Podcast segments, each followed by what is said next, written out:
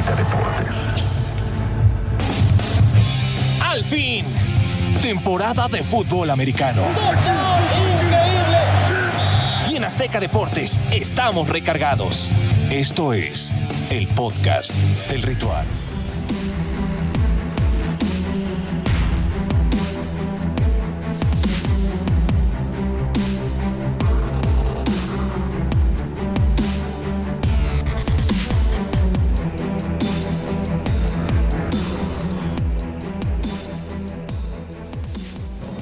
Están? Bienvenidos al Ritual NFL Podcast, último antes de- del partido de México. Ah, yo dije, ¿a poco ya se va a no, acabar? no, no. Último antes partido, del partido en el Estadio Azteca de México entre los Cardenales de de Arizona y los San Francisco 49ers. Lalo Ruiz, Pablo de Rubens, ¿cómo, ¿Cómo? están hermanos? Muy bien, la verdad es que bastante bien, ¿no? Motivados. Se termina la semana número 10, se viene la 11 compartido en la Ciudad de México. Me parece que vamos a ver grandes movimientos. Me gusta ver equipos resurgir con el, como el tema de los Packers, que empiezan a jugar bien, empiezan a tener buenas sensaciones, lo cual se ve positivo. Del otro lado, los Cowboys que están teniendo problemas y ya veremos cómo se van decantando las cosas. Equipos que parecían favoritos previo a que arrancara la temporada, hoy ya no lo son y están batallando incluso para tratar de clasificarse quiz- quizás a los playoffs. ¿Saben qué es lo más bonito? ¿Qué? Que hay todavía un equipo invicto en la NFL. ¿Y saben qué es lo más bonito? Estás insoportable, güey. Que va a continuar estando invicto. Porque van contra Lalo Washington Ruiz, a ver, esto Commanders. lo estamos grabando antes del partido de lunes por la noche. ¿Cierto? No sabes qué puede pasar en este encuentro de Filadelfia Se contra llama- los Commanders. Se llama confiar en tu equipo y me pueden decir misa y duelo divisional y ni, ni, ni, ni. Le vamos a poner la grabación cuando. 9-0. cuando Sí, sí, sí. caigan, ¿eh? Bueno, Y tú este- págame la sudadera porque ya regresó el que no iba a regresar. Y yo te voy a pagar tu gorra, ya lo sé, ya lo sé. bola de morosos. A ver, no te- poco tiempo. Ya, te mandé modelo, ya, ¿qué, qué hace falta? Mis- ¿Cómo que mandas modelo? dirección. Pedirla, pedirla, Ah, ok, más, bueno. eso es todo. Eh, vamos a comenzar este podcast hab- hablando de eh, una de las situaciones más controversiales la semana pasada, la llegada de Jeff Saturday a los Colts de Indianápolis. Fue criticado por eh, muchos expertos de... de- no, sí, yo lo nosotros también lo platicamos. No, sí, Pues, yo, yo, a ver, pero- yo, pero yo no no platiqué. dije que- que fuera a pasar con él. Lo que se criticó fue A la mí- decisión mire. de los Colts en elegir a un head Es coach que no tiene es experiencia eso, es como head coach. A mí me que si bien fue un líder y un histórico del equipo. A mí me jugador, dijeron- es- son cosas muy distintas. A mí me dijeron, el peor error que ha cometido. Ok. Mira, lo único que tiene... ¿Quién dijo eso?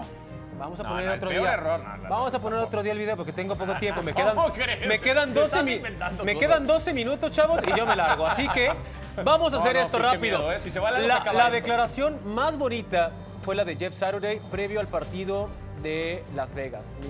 La, pues, la cuestión, la, la pregunta, la interrogante era el mismo que aquí. ¿Qué demonios has hecho para ser head coach? ¿Por qué estás con ese lugar?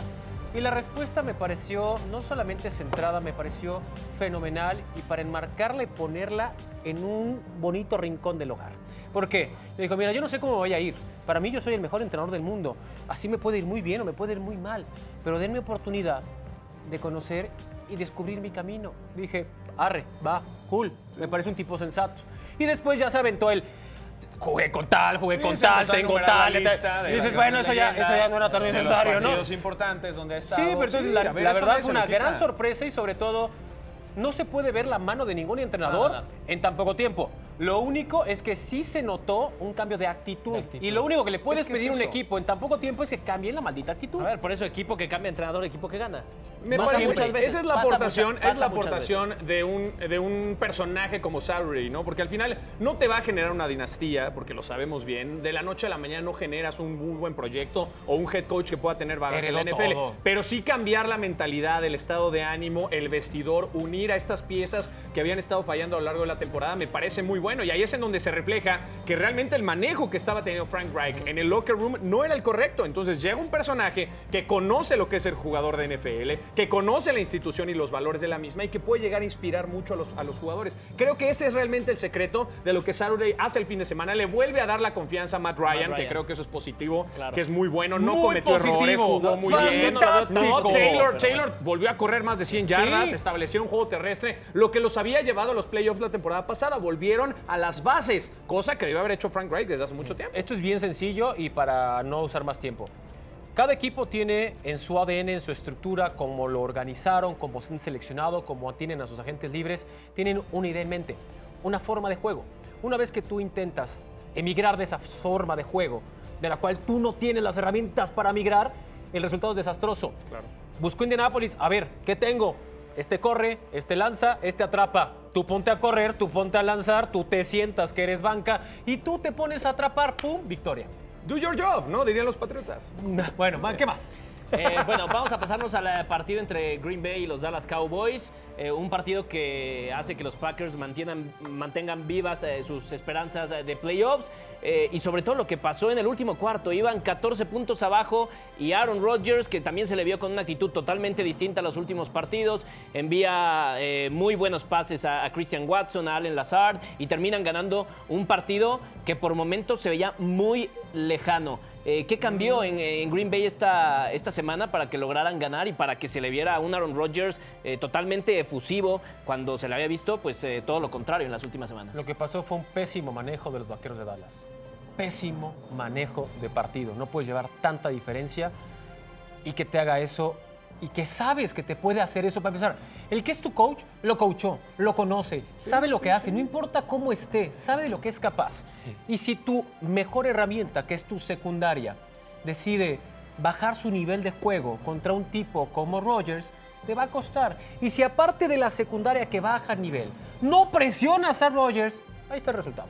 Me parece que, a ver, el head coach ahora de los Vaqueros de Dallas se sigue poniendo muy nervioso al enfrentar a su ex equipo. La verdad le cuesta mucho trabajo en temas precisos de ejecución. No tienes Ezekiel Elliott, pero han demostrado que en otros partidos el juego terrestre depende de lo que pueda hacer o no Tony Pollard, ¿no? Una línea ofensiva que si en algún momento fue la mejor de la NFL, ahora se ha ido cayendo un poco, ha habido varias salidas, el tema del tope salarial, las elecciones en el draft, les ha costado entender esta parte, ¿no? Dak Prescott, que vuelve a aparecer con buenos momentos, ¿no? Con Sí, pero también lanzamientos se equivocó largos, mucho. explotando sus grandes virtudes, pero con errores también importantes que terminan por pesarte, ¿no? Importante, ya lo comentabas, lo de Watson, ¿no? Primera selección de este draft para el equipo de los Packers, no había aparecido en toda la temporada, temas de lesiones también, ¿no? Usualmente, pues las lesiones de jugadores que les está yendo bien son oportunidades para otros también. Entonces, lo de Romeo, que venía siendo como el receptor novato más importante de la temporada para Rodgers, se lesiona, no juega el partido, aparece Watson y entonces toma esta responsabilidad al tener tres recepciones de touchdown importantísimas, que es justamente lo que necesita Rodgers, un referente en el juego aéreo. Ya no está Davante Adams, explota a alguien más. Todos los jugadores que pasaron, Sammy Watkins, Lazard, que fue el único que se pudo mantener, Randall Cobb, que también está lesionado, ninguno pudo heredar esta responsabilidad. Parece ser que Rodgers acaba de encontrar otro receptor. Vamos a ver Bueno, qué tanto lo pueden explotar y se aguanta también la presión de tener una recta final de temporada positiva. Mientras que la defensiva siga haciendo su trabajo, me parece que la chamba está en Rodgers, poder sacar los resultados positivos, ganar partidos y tratar de clasificarse como segundo de la división, porque ya vimos que los Vikings están prácticamente imparables. Una seguida de siete victorias consecutivas. A ver quién los puede parar.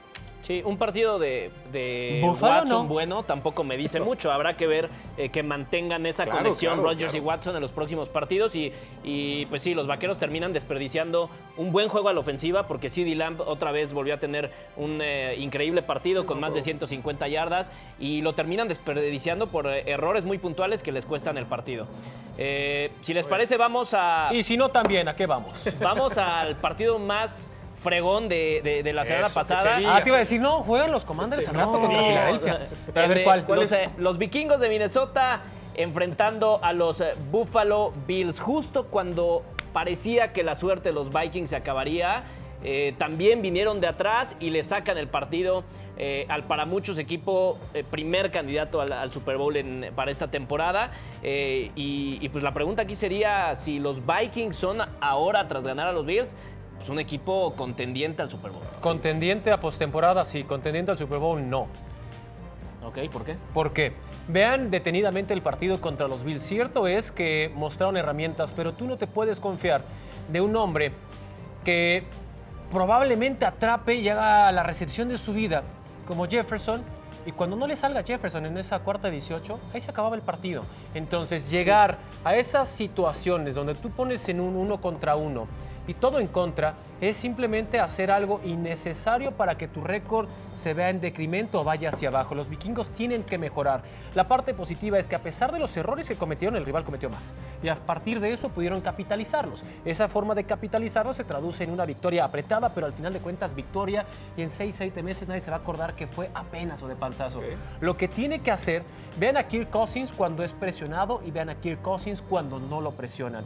Esa es la diferencia. Ustedes necesitan a un Kirk Cousins pleno, no Y bien protegido. y bien protegido. Cuando le llegan, severos problemas que tiene. Entonces, lo que tiene que mejorar Minnesota, línea frontal, sobre todo el guardia izquierdo, le está costando la vida proteger a Kirk Es el Cousins. punto ciego de Kirk Cousins, Sí. ¿no? Sí. A ver, yo difiero contigo, Lalo Ruiz. Está cool. Y también voy a cuestionar tu pregunta, Gabo, porque para mí los Vikings empiezan a ser favoritos desde hace un par de semanas, no esta semana. O sea, tienen con una seguidilla de grandes resultados con todo y las lesiones que Sí. han tenido. Porque Pero- Jefferson ha estado fuera. cosa. Cook ha estado fuera. ¿Cuántos de esos equipos eran O sea, también entiendo tu punto, contendientes a entiendo tu punto, que esta fue la prueba de fuego, ¿no? En la prueba para tratar de graduarse ya dentro de este estatus dentro del NFL. Entiendo tu punto, pero al final hemos visto grandes ejecuciones y sobre todo salir de problemas cuando parece que el equipo está contra las cuerdas. A mí sí me parece que Kirk Cousins este año es realmente el año que tiene que dar el salto de calidad. O sea, que no hace mucho en prime tiempo, time, ya. esta revolución que tuvo con el equipo anterior de los Redskins, ¿no? Se volvió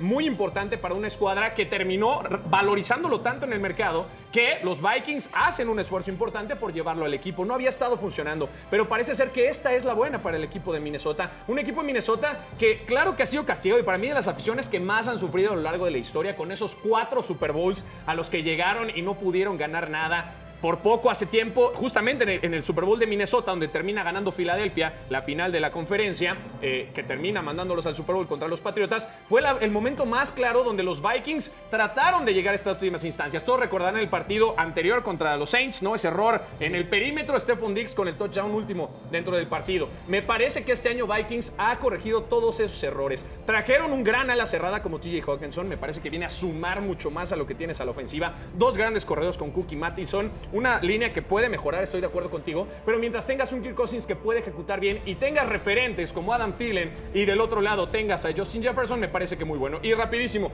destacando el grupo de linebackers que tiene el equipo de Minnesota. Es una locura. Cualquier equipo querría tenerlo. Daniel Hunter, Jordan Hicks, Eric Kendrick y Sadarius Smith. Nada más y nada menos que los linebackers que han dominado por lo menos la conferencia nacional durante los últimos años. Me parece que este equipo, claro que es favorito, claro que va a llegar a los playoffs, eso es indudable. O sea, y ¿es el puede favorito? estar, no, no, bueno, es uno de los tres favoritos de la conferencia nacional y va a estar tratando de pelear la final de la conferencia. Yo sí, Sí, los yo veo también ahí. creo. Kendrick check.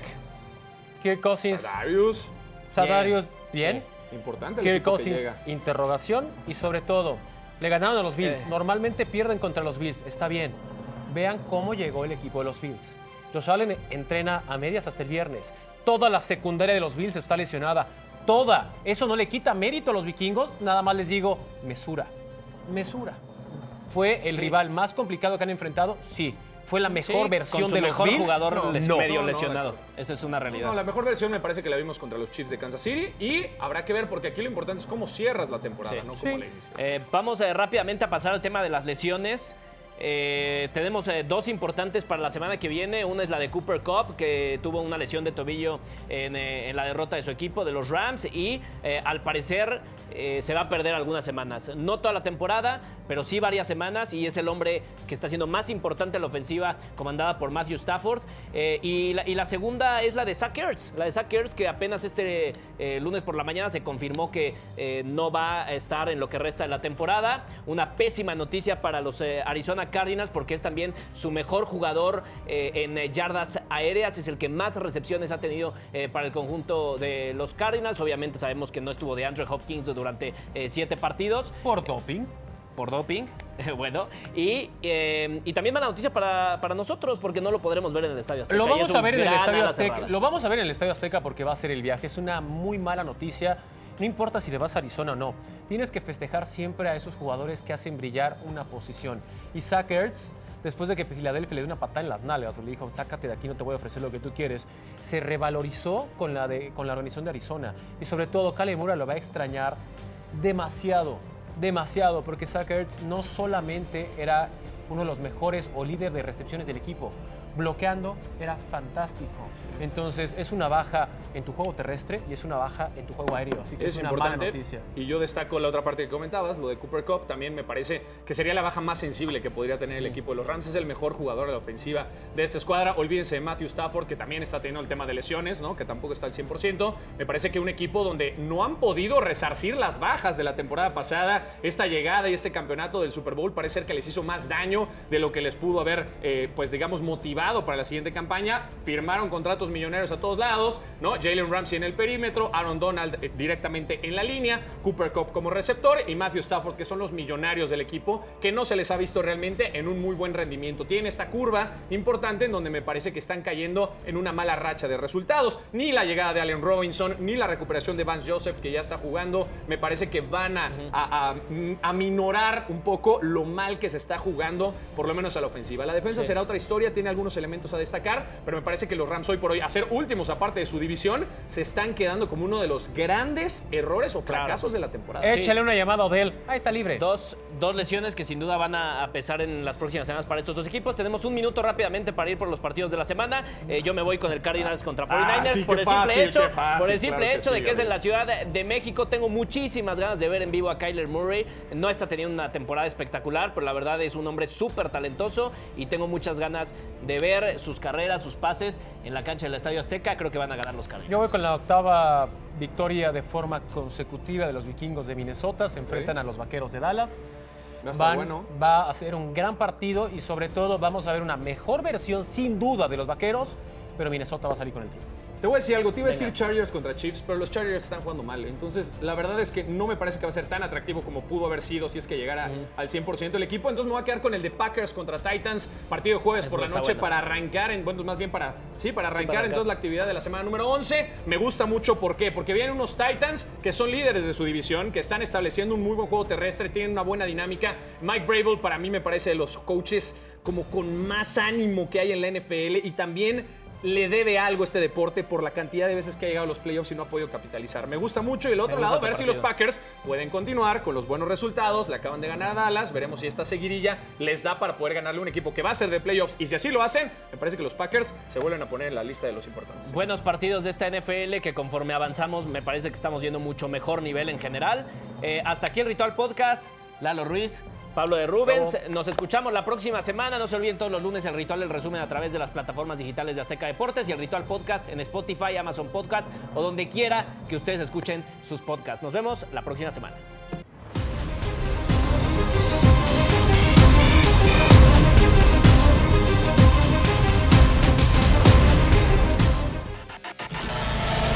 Azteca Deportes.